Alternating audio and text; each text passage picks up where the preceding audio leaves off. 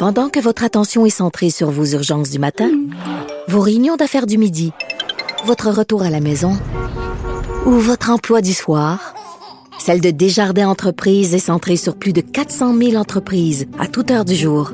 Grâce à notre connaissance des secteurs d'activité et à notre accompagnement spécialisé, nous aidons les entrepreneurs à relever chaque défi pour qu'ils puissent rester centrés sur ce qui compte, le développement de leur entreprise.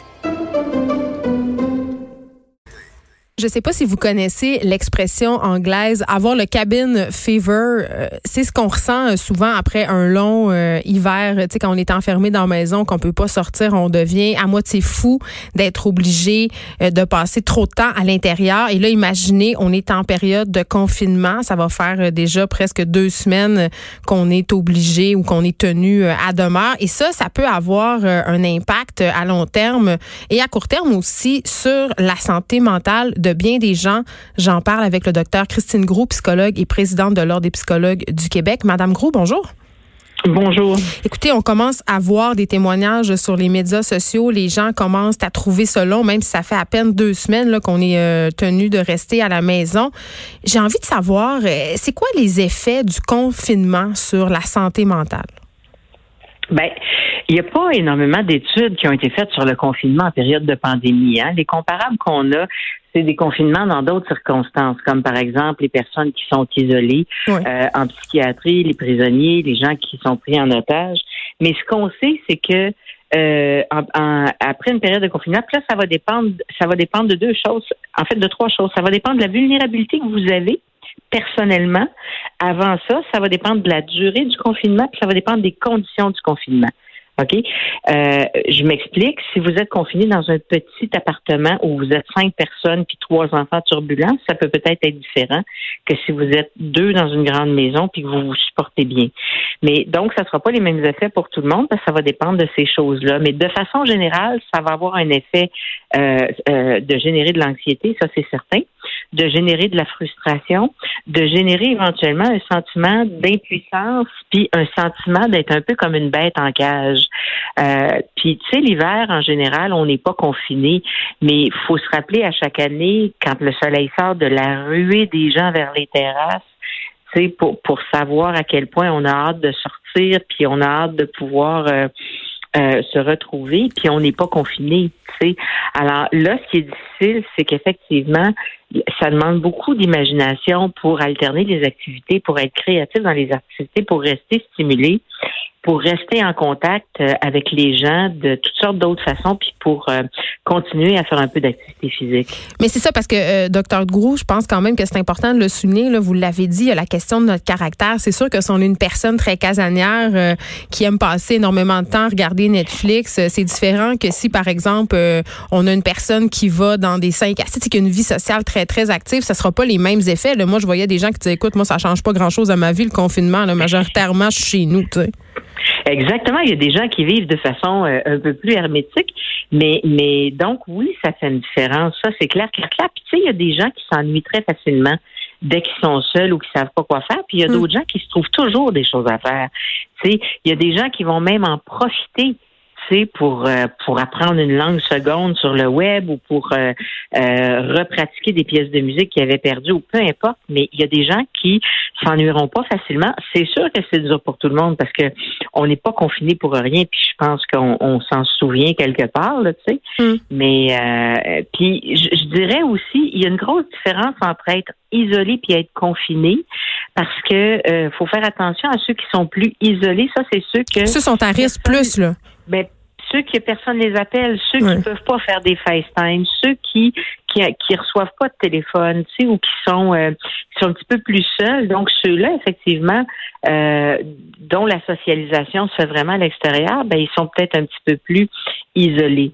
Mais euh, alors ça va dépendre d'un ensemble de variables, mais c'est sûr que l'ennui, la frustration, la plus grande irritabilité, euh, les, les ruminations, euh, dépendamment des stresseurs qui s'accumulent, ben c'est tous des effets qu'on est susceptible de, de, vivre. Puis pour les enfants, les jeunes, ben c'est sûr que les comportements vont changer. Tu sais, donc euh, les, les, il y a des enfants qui peuvent devenir plus turbulents, des enfants qui peuvent devenir plus plus anxieux, des adolescents aussi qui peuvent euh, euh, devenir un peu plus opposant, mais ça va dépendre, comme je vous dis, d'un ensemble de facteurs.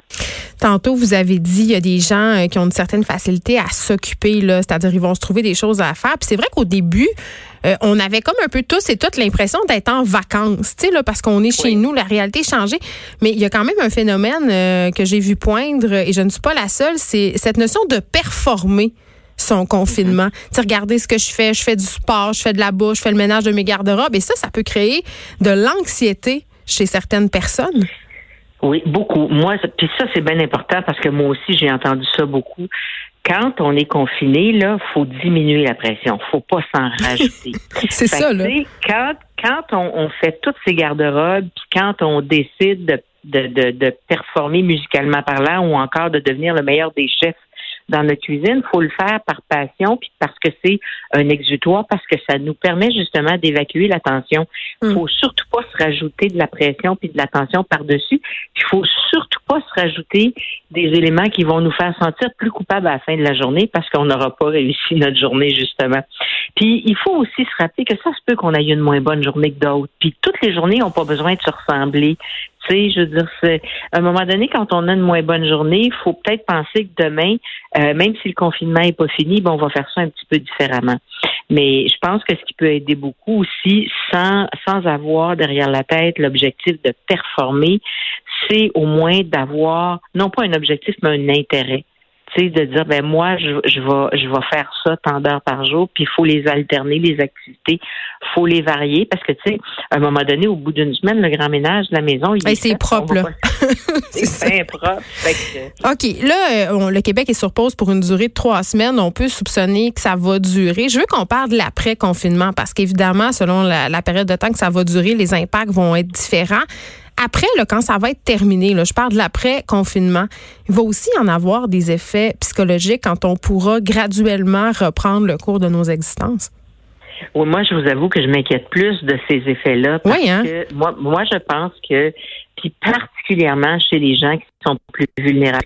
Là, là, la pandémie puis, puis ses effets secondaires, je vous dirais, dont le confinement, euh, ça n'aura pas nécessairement le même effet chez tout le monde, mais il y a des gens chez qui ça va laisser plus de séquelles. Alors, soit chez les gens qui sont plus vulnérables, euh, parce qu'ils avaient déjà une fragilité ou un problème de santé mentale qui va peut-être se complexifier, euh, ou encore s'aggraver un peu, soit parce que il y a des gens qui ont été euh, moins euh, moins chanceux que d'autres, où il y a des gens qui ont eu plus de stresseurs que d'autres, comme par exemple la perte de l'emploi, la perte le stress financier, c'est sûr. Les, difficultés d'apprentissage des enfants qui, qui n'ont pas terminé leur année scolaire, mm. des tensions dans le couple, des problèmes de consommation qui se sont peut-être, je, je mets, mets, ça tout au pire, là, en espérant que tout le monde n'aura pas tout ça, mais ce que je veux dire, c'est que tout ça peut potentiellement arriver, puis ça va durer plus longtemps que l'effet de la contamination puis de la propagation.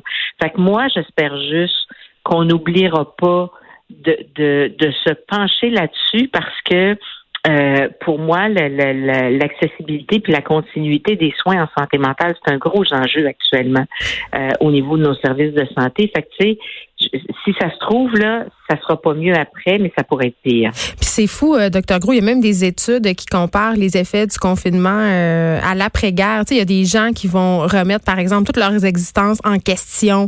Euh, il peut y avoir un changement radical des valeurs des couples, justement, qui, confinés ensemble, vont se rendre compte qu'ils sont rendus au bout de leur route. Ça va avoir un effet, ça pourrait être vecteur de changement positif comme négatif chez bien des gens. Là.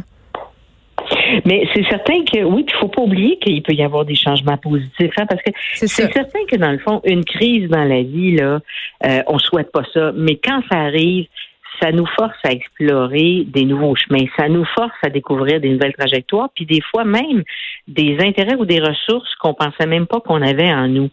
Euh, fait c'est vrai que c'est aussi non pas pendant la crise, mais ça permet de de, faire un temps d'arrêt puis de remettre certaines choses à question. Mais je dis une chose à la population, ce n'est pas le temps pendant un temps de crise de prendre des grosses décisions. C'est pas le meilleur temps euh, pour réfléchir à des grosses, grosses décisions comme par exemple euh, puis, des choses qu'on qu'on réfléchissait pas avant, là, comme euh, vendre sa maison ou encore se séparer. Je pense qu'il faut attendre de, de que la tension est diminuée, il faut attendre d'avoir pris du recul, puis il faut attendre de, de se ressentir un peu en contrôle de, de euh, de la situation avant d'être capable de prendre des décisions comme ça. Puis dans n'importe quel contexte où on est euh, ébranlé, où, où on est en train de s'adapter actuellement, c'est pas le meilleur temps pour prendre des décisions euh, euh, importantes et irréversibles. Très bien, docteur Christine Groux, psychologue et présidente de l'Ordre des psychologues du Québec. On parlait des effets psychologiques du confinement et je rappelle aux gens quand même qu'il y a beaucoup de psychologues qui continuent à pratiquer euh, sur des sites sécurisés, donc ils font leur consultation de façon électronique. Merci beaucoup de nous avoir parlé. Ça m'a fait plaisir.